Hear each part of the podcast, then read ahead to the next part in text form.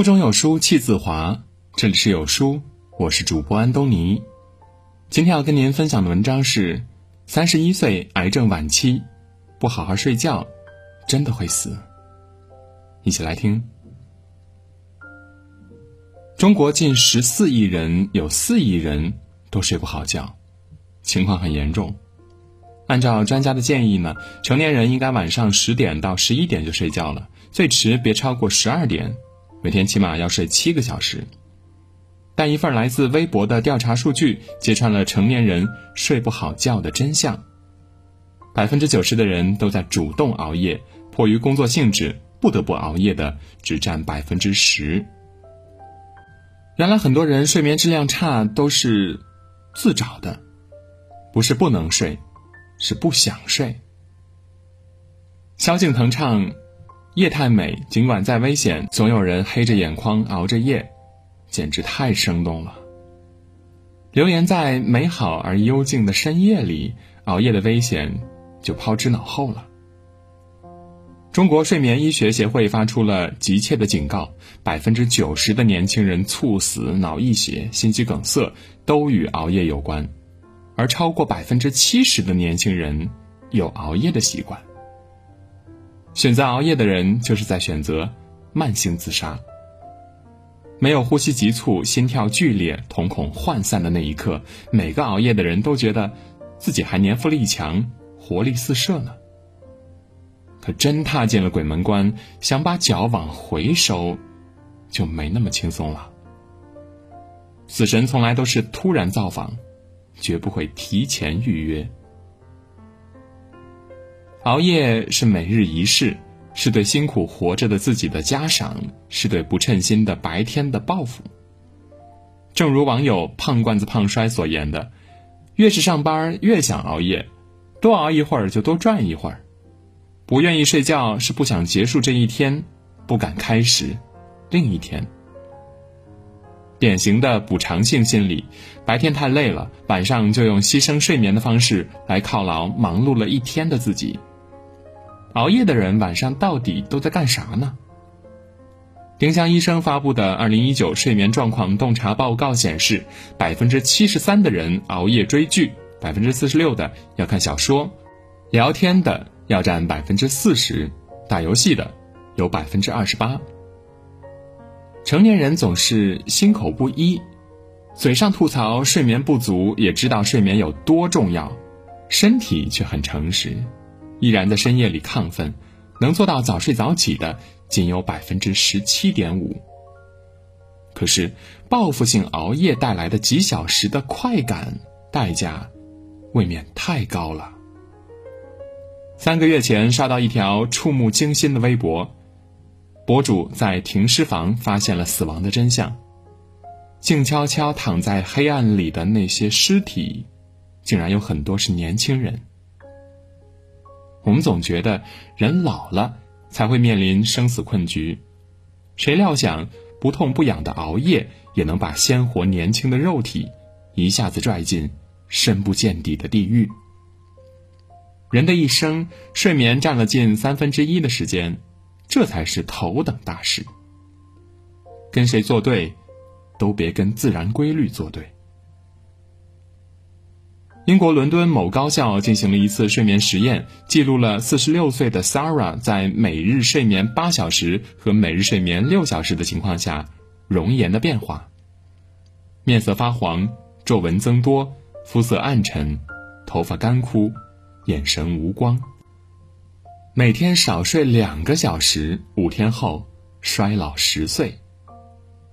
中国网友不甘示弱，晒出更惊悚的对比照：十七岁的小奶狗熬夜四年之后晋升肥腻大叔；清纯可爱的美少女常年熬夜之后下巴全是痘，整个人胖了三圈。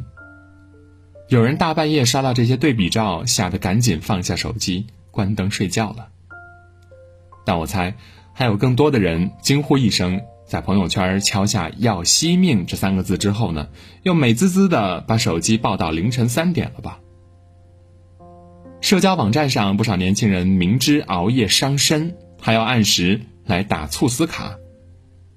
他们哪知道啊？有些同龄人已经从鬼门关前逛了一遭了。夜里三点多，阿南结束了自己的工作，上床睡觉了。躺下之后，整个人突然不对劲了，大脑极度兴奋，一点都不困，心跳飞快，整个人慢慢要飘起来一样。他试着让自己镇定下来，用尽放松身体的方法，全都没用。这时候，心跳随着恐惧越来越快，他有一种不好的预感，马上起床穿衣，抓起钱包、身份证逃出门去。坐电梯当中，心脏开始剧痛，呼吸困难，后背拔凉，有几秒还失去了意识。那一刻，他脑子里蹦出父母的面孔。养育我这么多年，我还没有来得及报答呀。终于撑到楼下了，看到保安之后，一下瘫软在他面前，求他拨打幺二零。谁知幺二零居然说派救护车要打幺幺零。给幺幺零拨过去之后呢，那边又让打幺二零，就这么来来回回的耽搁了五六分钟。蜷缩在地上的时候，他想，我可能要死了。幸好五分钟之后，他逐渐缓过来了，救护车却还没有出发。自己打车到了医院，医生反复叮嘱他，赶快请假，好好休养。这次意外之前，他因为工作忙，已经连续好几晚到三四点才睡了。经此一夜，他再也不敢自虐式的熬夜了。要不是钢铸铁打的身体。永远你都别觉得自己比那些在生死线上挣扎过的人都幸运一点点。连蔡康永都说了：“别扯了，从来都没有侥幸这回事儿。”变丑、变笨、变胖、掉头发、忘性大、免疫力差、反应迟钝，只是熬夜给身体最初级的报复。长此以往，会心悸、脑溢血、癌症。甚至死亡。早在二零零七年，国际癌症研究机构就已经把熬夜倒班定义为二 A 级致癌因素，与高温油炸食品同属一类。可怕的是，每个人都知道油炸食品致癌，却不觉得熬夜能有多危险呀。二零零九年，复旦大学优秀青年教师于娟幡然醒悟了。回想十年来，自从没有了本科宿舍的熄灯管束，我基本上没有十二点之前睡过觉。网聊、BBS 灌水、蹦迪、K 歌、保龄球、发呆，填充了他的三千六百五十个夜晚。当然，还有学习、考研、考 GT 等各种证书。但三十一岁的他拿到乳腺癌晚期的确诊单时，那些证书和成绩。瞬间变成一摞废纸。他在生命日记里深刻忏悔：若天有定数，我过好我的每一天就是；若天不绝我，那么癌症却真是个警钟。名利权情，没有一样是不辛苦的，却没有一样可以带去。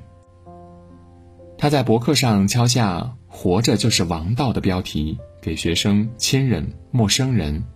最疼痛的忠告：一定不要熬夜。第一，我没有遗传；第二，我体质很好；第三，我刚生完孩子，喂了一年的母乳；第四，乳腺癌患者都是四十五岁以上人群，我却只有三十一岁。是啊，他只有三十一岁，却再也没有机会向余生请教了。于娟的生前，不正是每只夜猫子的真实写照吗？仗着年轻力壮，放肆熬夜，以为第二天补个大觉，吃点补品就能满血复活了。为什么不反过来想想，睡眠本身就是一件值得认真对待的事情啊？于娟去世后十年，熬夜党发明了朋克养生法：熬夜敷面膜，可乐泡党参，啤酒加枸杞，蹦迪带护膝。一边作死熬夜，一边是奋力养生，成了自欺欺人的常态。脱口秀演员小沈龙有一句话耐人寻味：人生下来就是一个小棍儿，随后奋斗拼搏，从十块、一百块到几百万，添了很多个零。但是哪一天小棍儿倒了，后面再多零，都是白费。死亡很多时候只是几秒钟的事情，甚至来不及回想这辈子做过哪些有意义的事情，生命忽然就走到了尽头。